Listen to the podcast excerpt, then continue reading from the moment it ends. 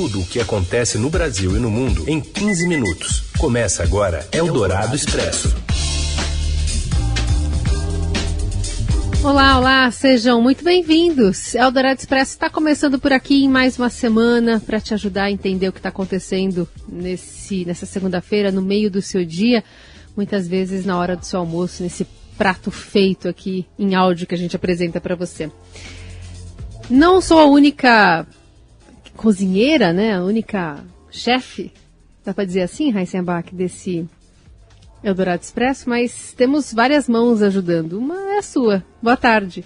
Vamos lá, botando a mão na massinha aqui, mas o tempero melhor é o seu.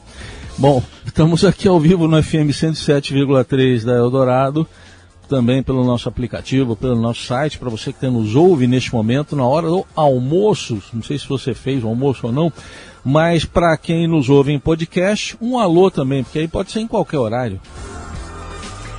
Vamos a essa mistura então de segunda-feira, 28 de março. Aumenta a pressão pela saída do ministro da Educação. O Estadão apurou que Milton Ribeiro está disposto a entregar o cargo e espera uma decisão do presidente Jair Bolsonaro. Um estudo aponta que o Brasil tem o segundo parlamento mais caro do mundo em números absolutos, perdendo apenas para o Congresso dos Estados Unidos. E ainda a retomada das negociações após 33 dias de guerra na Ucrânia e os vencedores do Oscar 2022. É o Dourado Expresso. Tudo o que acontece no Brasil e no mundo em 15 minutos. A gente começa falando sobre o ministro da Educação, Milton Ribeiro, que informou ao presidente Jair Bolsonaro que está disposto a entregar o cargo para evitar mais danos à sua campanha eleitoral, segundo interlocutores da área política do governo. Com isso, deixou o caminho livre para sair do governo sem gerar constrangimentos ao presidente. A palavra final agora está com Bolsonaro.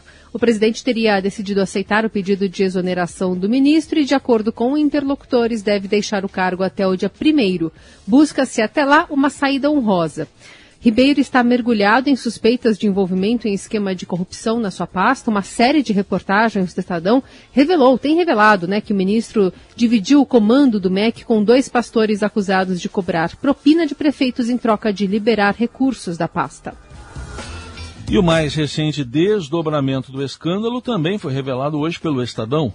Bíblias com foto do ministro da Educação Milton Ribeiro foram distribuídas em evento do Ministério no Pará. Mais informações com um dos repórteres responsáveis pela apuração, Breno Pires. Boa tarde.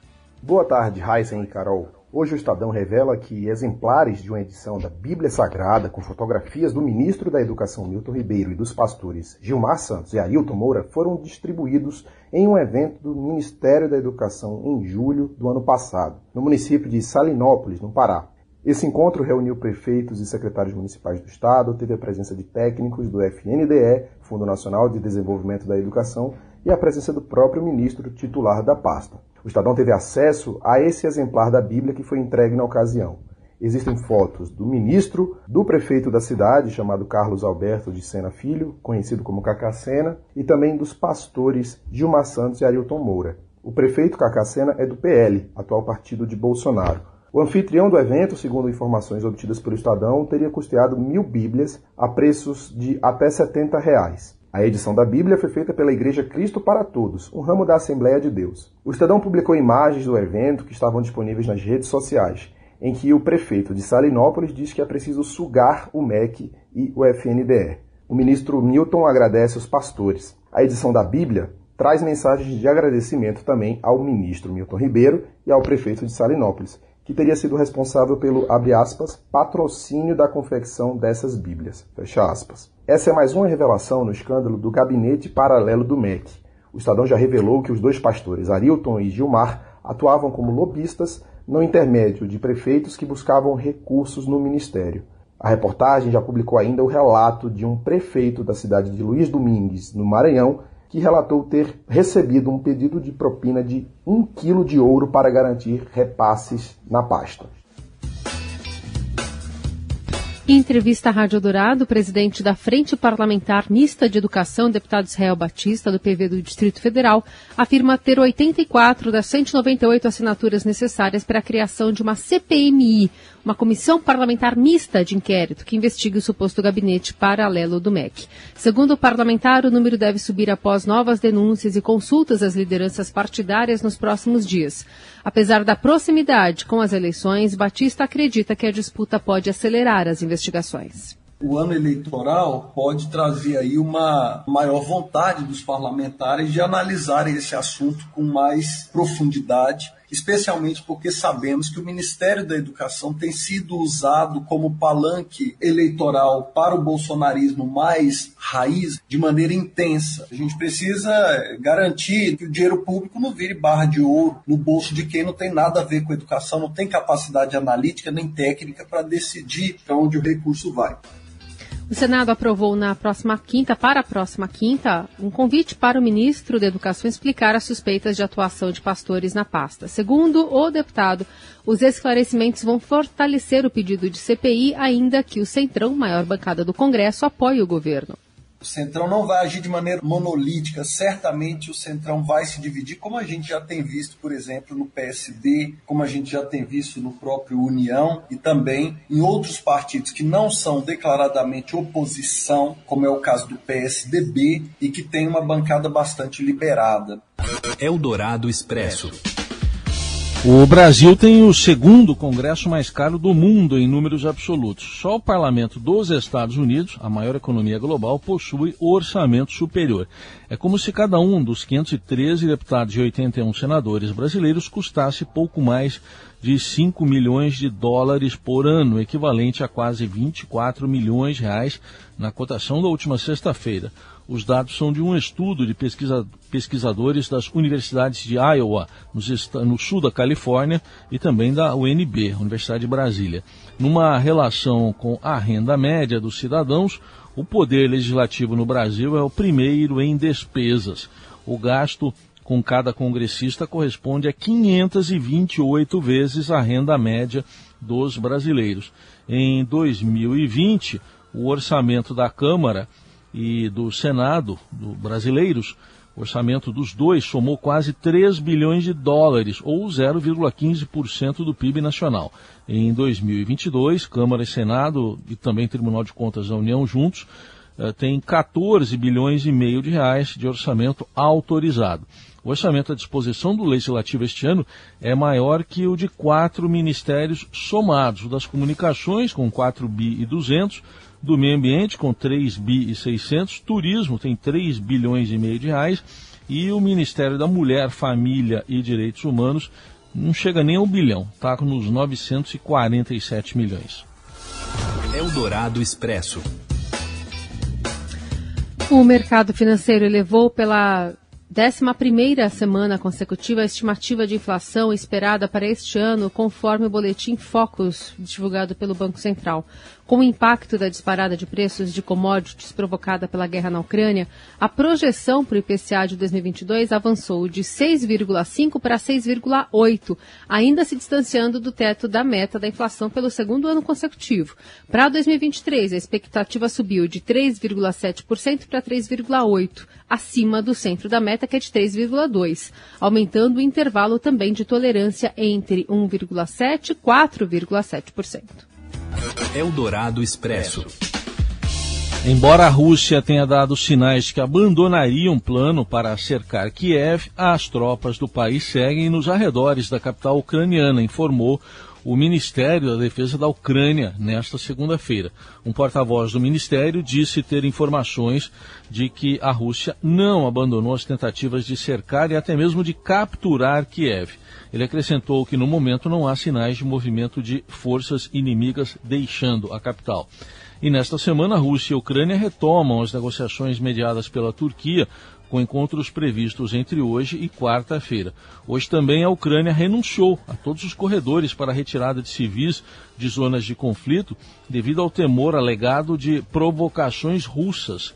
A informação foi divulgada pelo governo ucraniano pouco antes do início da nova rodada de negociações. Eldorado Expresso. O programa de renovação de frota do governo vai pagar até 30 mil reais por um caminhão velho. Os detalhes com a Cleide Silva. Boa tarde, Cleide. O governo federal pretende assinar ainda nesta semana a MP que cria o Renova, que é o programa de renovação da frota de veículos antigos, começando aí com caminhões e ônibus. É um programa que já vem sendo discutido há mais de 20 anos e agora finalmente deve sair do papel. Embora as montadoras acreditem que faltam alguns detalhes e que só será assinado em abril, mas enfim, está prestes a sair.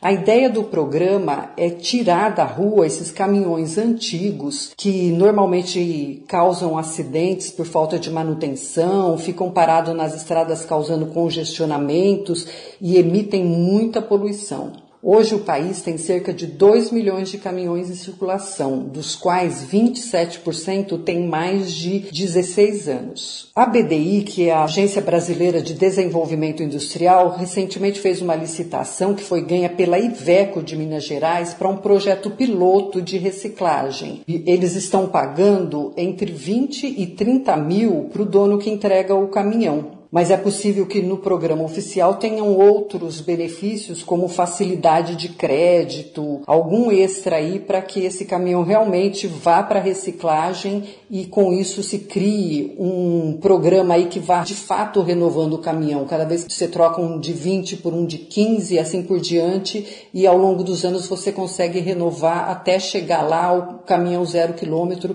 que hoje tem muitas tecnologias e emite bem menos poluição. Eldorado Expresso. Projeto de mineração em terra indígena gera uma aliança inédita entre três etnias. E temos mais informações que chegam de Brasília com a Camila Turtelli, colunista aqui do Eldorado.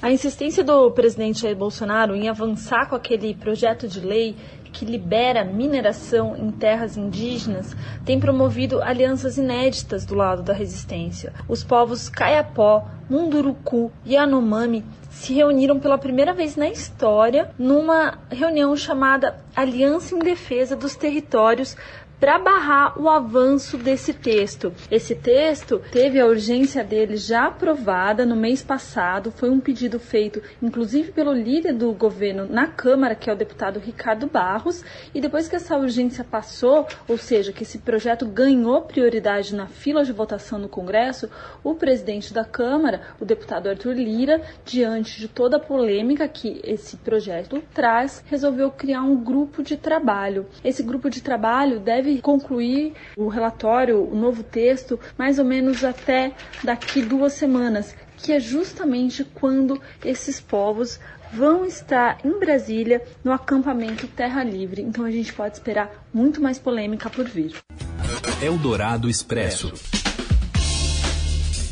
A previsão de fim da Cracolândia passa por uma prevenção de uso de drogas e foco no usuário. Gonçalo Júnior tem os, os, os detalhes e as informações para a gente. Boa tarde, Gonçalo. Boa tarde, Carol. Boa tarde, Heinz. Especialistas em política de drogas e também independência química afirmam que as soluções para a Cracolândia passam não só por ações de segurança pública, de repressão ao tráfico, mas também por programas de saúde pública e habitação. Vale lembrar que na semana passada, uma ordem da facção criminosa que comanda o tráfico fez com que traficantes e usuários passassem da região da Luz para a Praça Princesa Isabel, também no centro, e para outras regiões da cidade. Nesse contexto, especialistas apontam a necessidade de uma política de moradia, por exemplo. Eles consideram importante fazer uma identificação das pessoas que estão em situação de rua, por exemplo, e que acabam convivendo no mesmo ambiente com traficantes e usuários. Essa é a realidade de hoje da Praça Princesa Isabel. Outro ponto levantado pelos especialistas é a necessidade de ações de prevenção ao uso de drogas, não só na região central, onde fica a Cracolândia. Especialistas afirmam que o álcool, o consumo de álcool, pode aumentar as chances de uma dependência química no futuro. Por isso a importância de prevenir o consumo entre jovens, principalmente em regiões mais vulneráveis. A Prefeitura de São Paulo, por sua vez, informa que pesquisou experiências bem-sucedidas de outras cidades do mundo no combate ao tráfico, as suas respectivas cracolândias, e trouxe para cá algumas dessas ideias. Entre os exemplos estão a atuação de agentes infiltrados da polícia no tráfico e também uma atuação integrada dos profissionais de saúde e assistência social nos níveis municipal e estadual no trato dos usuários. Eldorado Expresso. O assunto agora é o embrólio na definição sobre os jogos da final do Campeonato Paulista entre Palmeiras e São Paulo. Fala, Robson Morelli. Olá, amigos. Hoje eu quero falar da decisão do Campeonato Paulista. São Paulo e Palmeiras, Palmeiras e São Paulo. A primeira partida, quarta-feira, decidida no estádio do Morumbi, somente com torcedores do São Paulo. Aqui em São Paulo é isso clássico só tem uma torcida. E a segunda partida, aí está o embrólio dessa decisão, ainda não tem data marcada. O São Paulo quer jogar no domingo e o Palmeiras quer jogar no sábado. O Palmeiras tem o direito de jogar a última partida do campeonato em sua casa porque fez a melhor campanha de todos os times do Paulistão. Numa primeira reunião na sede da Federação Paulista nesta segunda-feira, não houve fumacinha branca, ou seja, não está decidido ainda. A federação trabalha com a possibilidade de ter uma decisão ainda nesta segunda-feira. O presidente do São Paulo diz, com todas as letras, que o jogo tem que ser domingo. A presidente do Palmeiras, no mesmo tom, fala que o clube ganhou o direito de jogar a última partida em sua casa e vai fazer valer este direito. A federação vai ter que intervir, vai ter que resolver este problema. Tudo porque tem um show musical no campo do Palmeiras, no Allianz Parque, e isso tem atrapalhado a realização das partidas por causa da montagem de palcos e tudo mais. A decisão vai ser tomada, a federação espera, até antes do primeiro jogo, quarta-feira. Por enquanto, nada decidido. É isso, gente. Falei, um abraço a todos, valeu.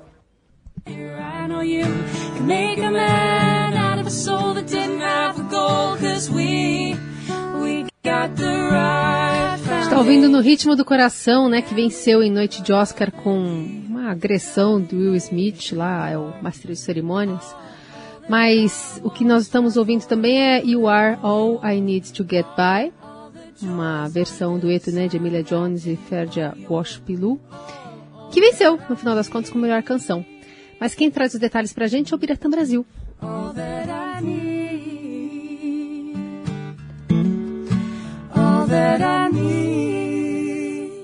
O grande destaque da noite do Oscar seria o prêmio de melhor filme para No Ritmo do Coração, não fosse um gesto inesperado do ator Will Smith. Ele subiu ao palco e esbofeteou o comediante Chris Rock. Tudo começou quando Rock, que ia apresentar o Oscar de melhor documentário, fez algumas piadas e numa delas fez uma referência à cabeça raspada de Jada, a mulher de Will Smith.